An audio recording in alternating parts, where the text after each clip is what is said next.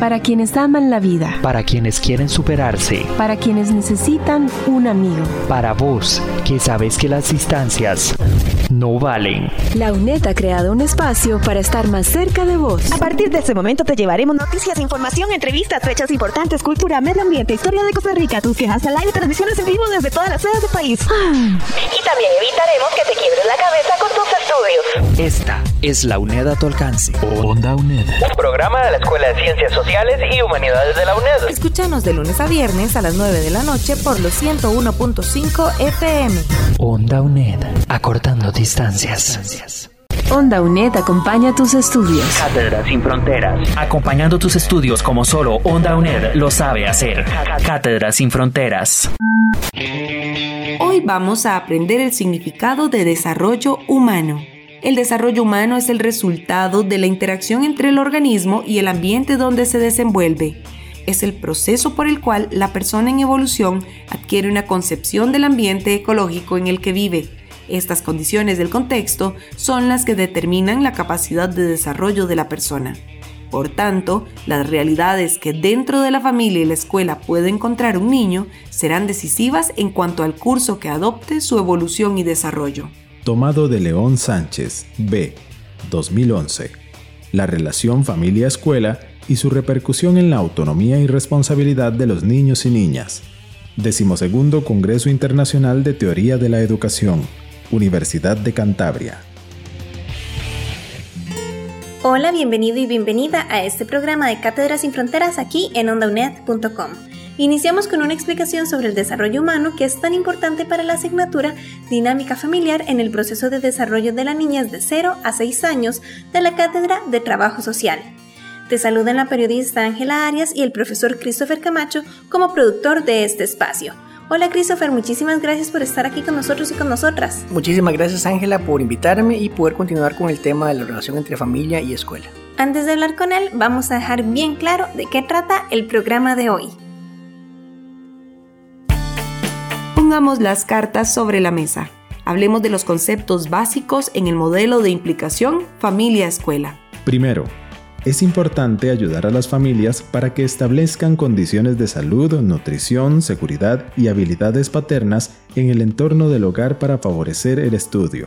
Segundo, es recomendable que haya comunicación frecuente entre la familia y la escuela sobre los programas escolares y el progreso de los niños y niñas. Tercero, debe fomentarse y organizar la ayuda de los padres a las actividades del aula y de la escuela. Cuarto, proporcionemos información e ideas a las familias para que ayuden a los estudiantes con los deberes y tareas escolares. Quinto, hay que incluir a los padres y madres en las decisiones escolares para desarrollar así su liderazgo y participación. Sexto, debe haber una colaboración con la comunidad para reforzar los programas escolares, las prácticas familiares y el desarrollo y el aprendizaje de los alumnos. Todas estas recomendaciones las podés encontrar en el artículo Las relaciones entre familia y escuela, experiencias y buenas prácticas, vigésimo tercer encuentro de consejos escolares autonómicos y del Estado, Ministerio de Educación, Cultura y Deporte, Consejo Escolar del Estado.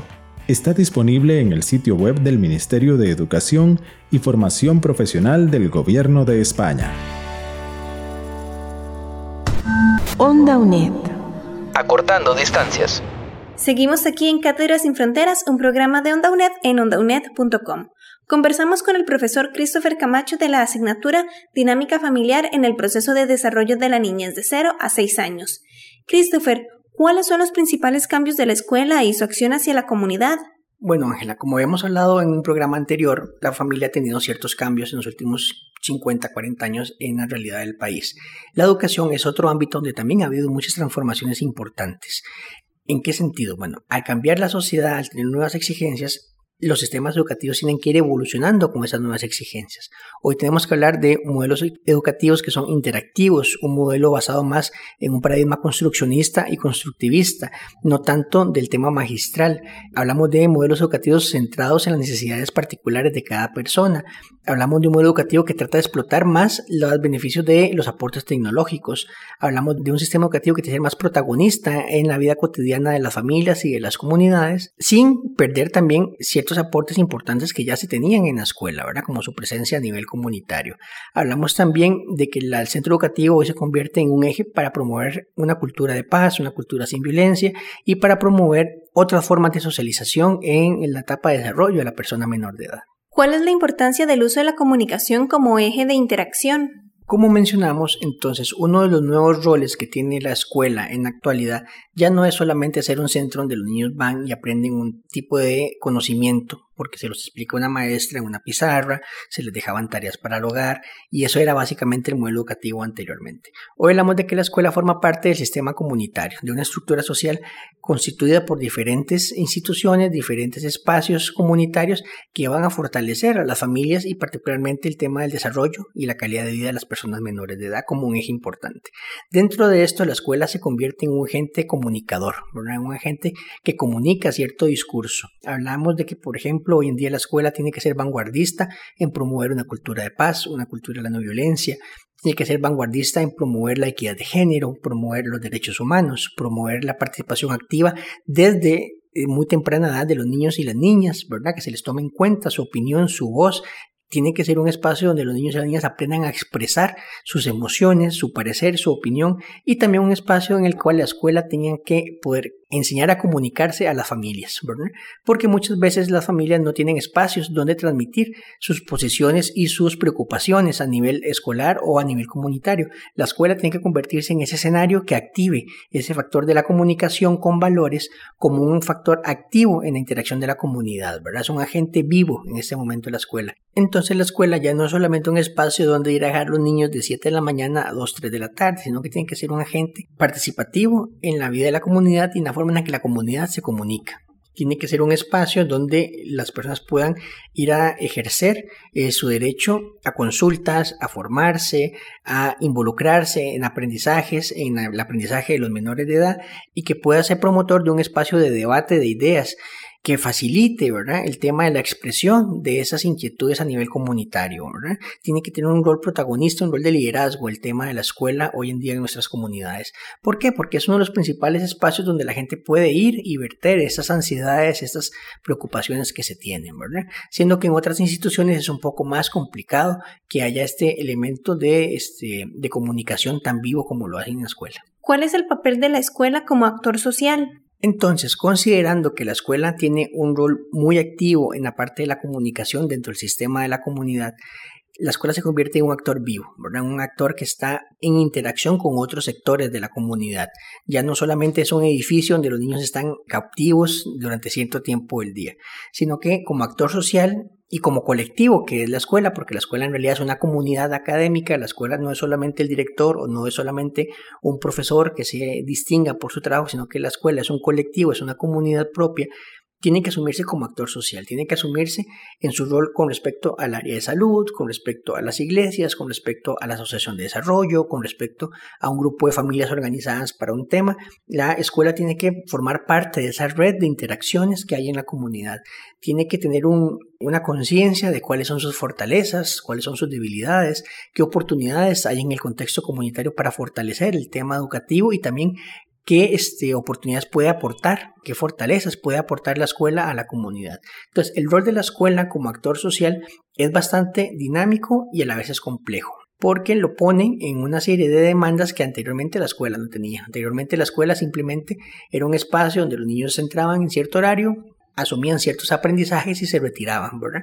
La escuela entonces pasa a ser un eje que puede articularse con diferentes grupos de la comunidad, llámese en área de salud, asociaciones de desarrollo, iglesias o algún otro tipo de organización o empresa que pueda llevar aportes y proyectos sociales a la comunidad, ¿verdad? Pasa a ser un actor de consulta que tiene que involucrarse en la vida de la comunidad, ¿verdad? Eh, los integrantes de esta comunidad educativa, de esta escuela, tienen que ser líderes dentro de la comunidad, aunque no vivan ahí, ¿verdad? Mucho maestro, mucho docente no vive propiamente en la comunidad en la que le toca trabajar en un centro educativo, pero es una persona que conoce a las familias de esa comunidad, que conoce quiénes son sus líderes, que conoce cuáles son las fortalezas y también las debilidades de la comunidad, que también conoce cuáles son las necesidades, en este caso, de un sector importante que es eh, la población educanda, los niños o niñas de esa escuela, entonces tiene que involucrarse en ese nivel. Ya el docente no puede ser solamente ese que llegaba a dar o impartir una lección en un horario, sino que tiene que ser líder en la comunidad. Tiene que ser un actor de cambio, tiene que asumirse como un agente de transformación, tanto en lo cotidiano, en el aula, como hacia lo externo en la comunidad. Tiene que haber esa proyección a nivel comunitario por parte de la escuela como el actor social que hoy en día es. Vamos a hacer una pausa y ya regresamos aquí en Cátedras sin Fronteras. Hoy vamos a buscar el significado de implicación parental. El planteamiento general de la implicación parental es que la familia y escuela son instituciones complementarias en la tarea educativa. La colaboración entre padres, madres o encargados y escuela es necesaria para incrementar el logro de cada estudiante. Las personas encargadas de los niños y niñas deben mostrar sus altas expectativas sobre los resultados educativos con su participación en cuestiones escolares. También otros tipos de implicación son beneficiosos, como la ayuda en casa con las tareas o la asistencia de los padres y madres a las reuniones escolares. Tomado de Secretaría General 2015, las relaciones entre familia y escuela, experiencias y buenas prácticas. Encuentro de Consejos Escolares Autonómicos y del Estado, Ministerio de Educación, Cultura y Deporte, Consejo Escolar del Estado, Gobierno de España.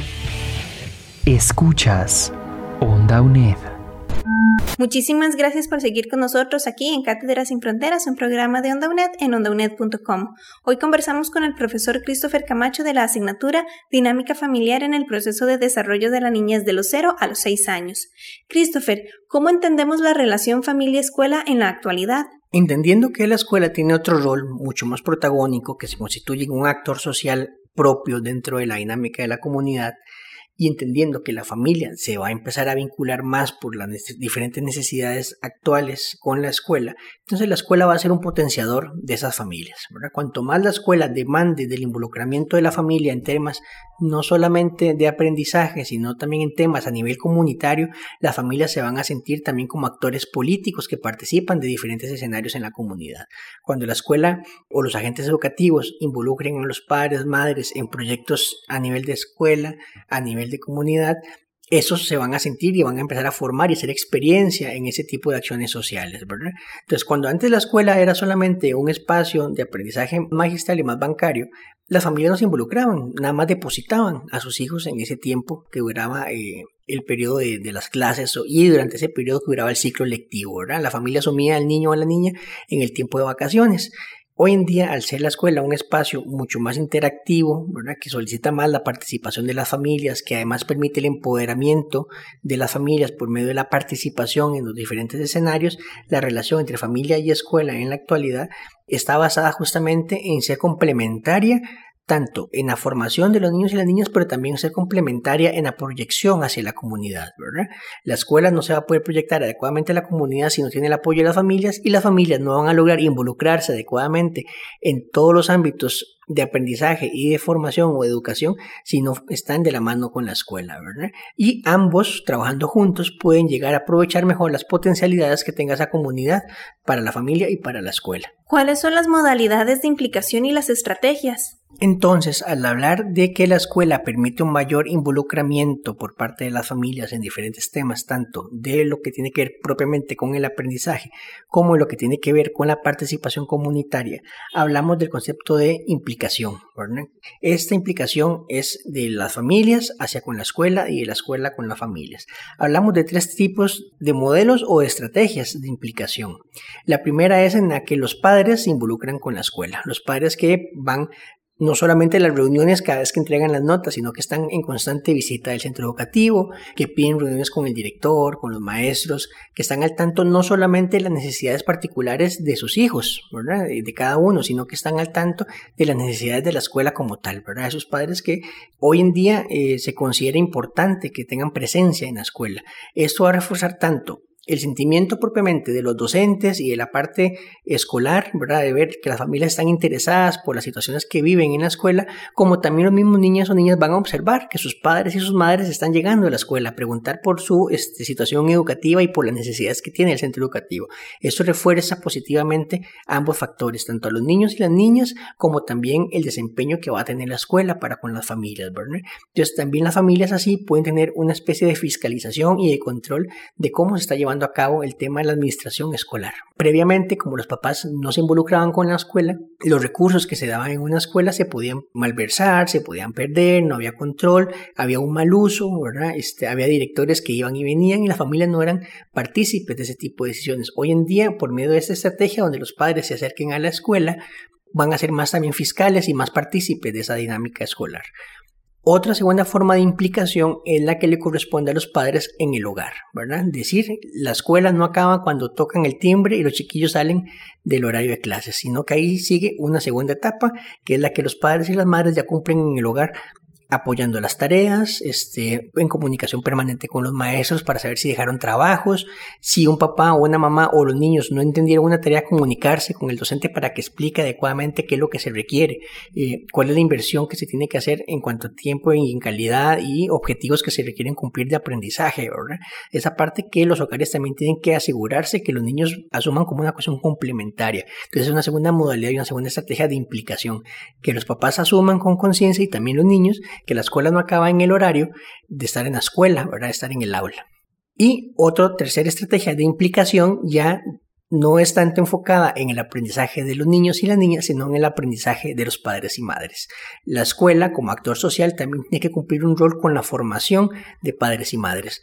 ¿Por qué? Porque, bueno, el ser papá o ser mamá y ser papá y mamá y además educando de niños en el hogar no es algo con lo que hayamos este, nacido aprendidos, ¿verdad? No hay un manual que diga, mire, aquí está su bebé y aquí está el manual de cómo enseñarle la vida. Entonces también el papel que la escuela pueda servir eh, o pueda tomar para poder apoyar la formación de papás y mamás en muchos temas que tengan dudas, que tengan incertidumbre, que no sepan cómo manejar, es importante. Por ejemplo, cuando un niño o una niña muestra ansiedad o muestra frustración porque no le gusta una materia, entonces el maestro o la maestra tiene que tener el espacio para que ese papá le, plantee esa inquietud, ¿verdad? De cómo hacer cuando su hijo o su hija no quiere hacer una tarea porque no le gustó una materia. Porque tal vez ciertamente tenga alguna situación que haga que le cueste asumir ciertos contenidos de las materias o porque está mostrando desinterés, ¿verdad? Entonces, esa parte el maestro de la mesa tiene que tener la apertura de trabajar con el papá y la mamá y buscar estrategias conjuntas de cómo abordar ese trabajo tanto en la escuela como extra escuela, pero entonces pasa a ser una estrategia de educación complementaria y conjunta, ¿verdad?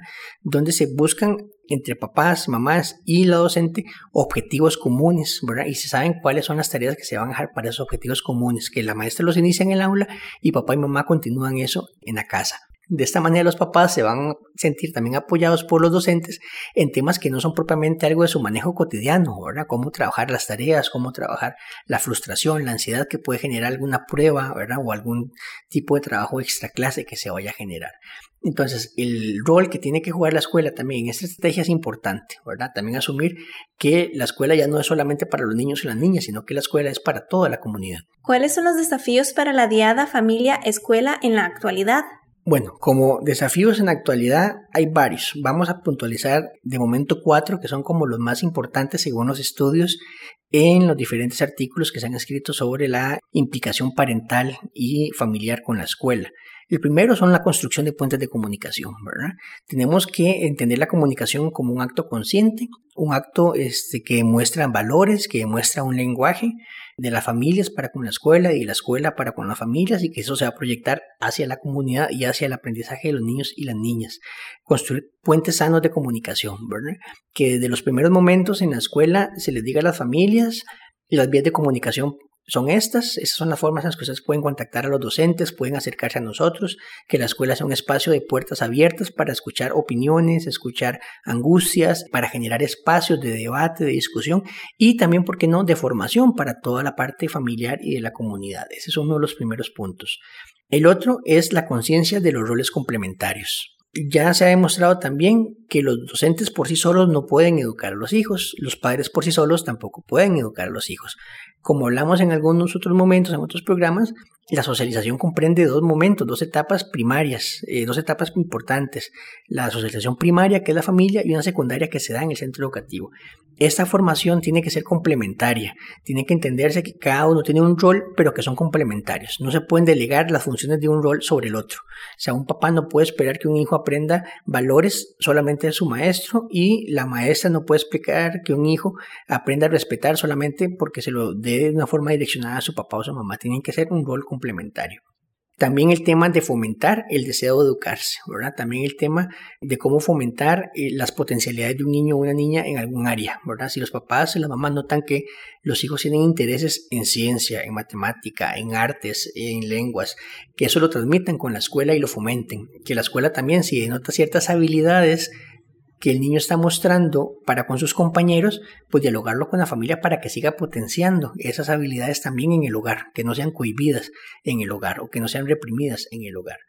Eso nos lleva al tercer punto, que es la construcción conjunta de programas de aprendizaje basados en las necesidades de cada persona. Lo ideal de los temas de la implicación familiar y escolar es que se logre incluso generar un tipo de documento, un tratado, un plan anual de objetivos de aprendizaje para ese niño o esa niña, que no solamente los haga la docente como generalmente se hace, sino que esos objetivos de aprendizaje sean hechos en conjunto con la familia, involucrando al niño, involucrando al papá y a la mamá. ¿Qué objetivos de aprendizaje tiene este niño según sus cualidades, según sus potencialidades, según las áreas que debe mejorar, y que se puntualicen y que se pueda hacer una evaluación de eso semestralmente y anualmente, ¿verdad? Que la familia se siente involucrada en ese proceso y que el docente se sienta apoyado con que la mamá también va a participar de eso, que el papá también va a participar de eso en su espacio o en sus horas en la casa. Y que el niño entienda que tiene objetivos por cumplir, ¿verdad? Objetivos para su propio proceso de desarrollo que van a ser acompañados tanto por la docente en unas horas como por sus padres, sus madres en otras horas. Un cuarto punto, ya para este, cerrar con, con esos desafíos, es el impacto de los medios de comunicación y de las redes sociales en la actualidad, ¿verdad? Papás, mamás y escuela tienen que saber manejar adecuadamente lo que es el medio de comunicación, lo que son las redes sociales, que son otra fuente de información que permanentemente está bombardeando a nuestros niños y a nuestras niñas. Entonces, si ellos están actuando con una comunicación clara, están asumiendo roles complementarios y están asumiendo objetivos de aprendizaje en común, hay que evitar en la medida de lo posible que las fuentes de información a los que estén expuestos estos niños envíen mensajes contradictorios, ¿verdad? Sería muy extraño que papá y mamá y escuela trabajen en pro de una cultura de paz y la no violencia, pero que los medios de comunicación a los cuales se permite que esté expuesto a ese niño o esa niña lo que promueva sea violencia, sea agresión, sea lenguaje ofensiva, sea un lenguaje eh, machista, sea actitudes sexistas hacia la mujer, sea actitudes homofóbicas, racistas y demás. Entonces hay que también tener un control claro este, sobre los medios de comunicación y el impacto de las redes sociales, sobre todo porque hoy los niños y las niñas ya manejan muchos aparatos tecnológicos que tienen fácil acceso a la comunicación, entonces va a ser otro reto importante que la familia y la escuela tienen que aprender a enfrentar en esos cambios tecnológicos actuales. Para apoyarte en tus estudios, te pasamos un volado. Hoy te explicamos los tipos de familia. La familia nuclear está formada por el padre, madre y los hijos e hijas. Por mucho tiempo se consideró que esta era la familia deseable y aún hoy hay quienes piensan así. Tenemos también la familia extensa, que está conformada por más de una familia nuclear y alberga más de dos generaciones. Por ejemplo, las familias compuestas por los abuelitos y tíos dentro de una familia nuclear. También existe la familia compuesta. Esta se da cuando una pareja con hijos se separa y posteriormente conforman otros nuevos núcleos familiares. A partir de los años 70 surgió la familia monoparental, donde la cabeza de la familia es por lo general una madre soltera, aunque también hay casos de padres solteros. Más recientemente se ha puesto en discusión el concepto de familia unipersonal, asumido por sectores sociales que no ven en la unión de pareja y la procreación una aspiración en su proyecto de vida. Podéis consultar estos datos en el artículo La relación familia-escuela y su repercusión en la autonomía y responsabilidad de los niños y niñas, publicado por León Sánchez en el 2011 en el duodécimo Congreso Internacional de Teoría de la Educación, Universidad de Cantabria. Onda UNED, acortando distancias. Punto final. Ofrecimos algunos elementos básicos para comprender la relación entre familia y escuela, como los modelos de implicación, trabajo en red y la forma de comprender el papel de la escuela en la actualidad. revisamos aspectos relacionados con las demandas sociales actuales para el sistema educativo y las comunidades. Con esto esperamos que te vaya muy bien en tus estudios este cuatrimestre. Muchísimas gracias por habernos acompañado en este programa. Te acompañaron José Navarro y Diana Bokenford como locutores y el profesor Christopher Camacho como especialista de contenido. Christopher, muchísimas gracias por haber estado aquí con nosotros y con nosotras. Muchísimas gracias por la invitación nuevamente, Ángela, y espero que los contenidos hayan quedado claros y que puedan servir de interés para que los estudiantes sigan profundizando en este, su formación profesional. También estuvo con vos la periodista Ángela Arias, encargada de coproducción y edición. Te recuerdo que este y otros muchos programas de tus cursos se encuentran en el sitio web ondaunet.com para que los escuches en línea o los descargues y así complementes tus estudios. Por el momento esto es todo y muchísimas gracias por habernos acompañado. Hasta pronto. Esto ha sido Cátedra sin Fronteras, acompañando tus estudios como solo, Onda UNED lo sabe hacer. Para vos, que sabes que las distancias no valen. Esta es la UNED a tu alcance. Onda UNED. Escúchanos de lunes a viernes por los 101.5 FM o desde cualquier computadora en el mundo por ondauned.com. Onda UNED, acortando distancias.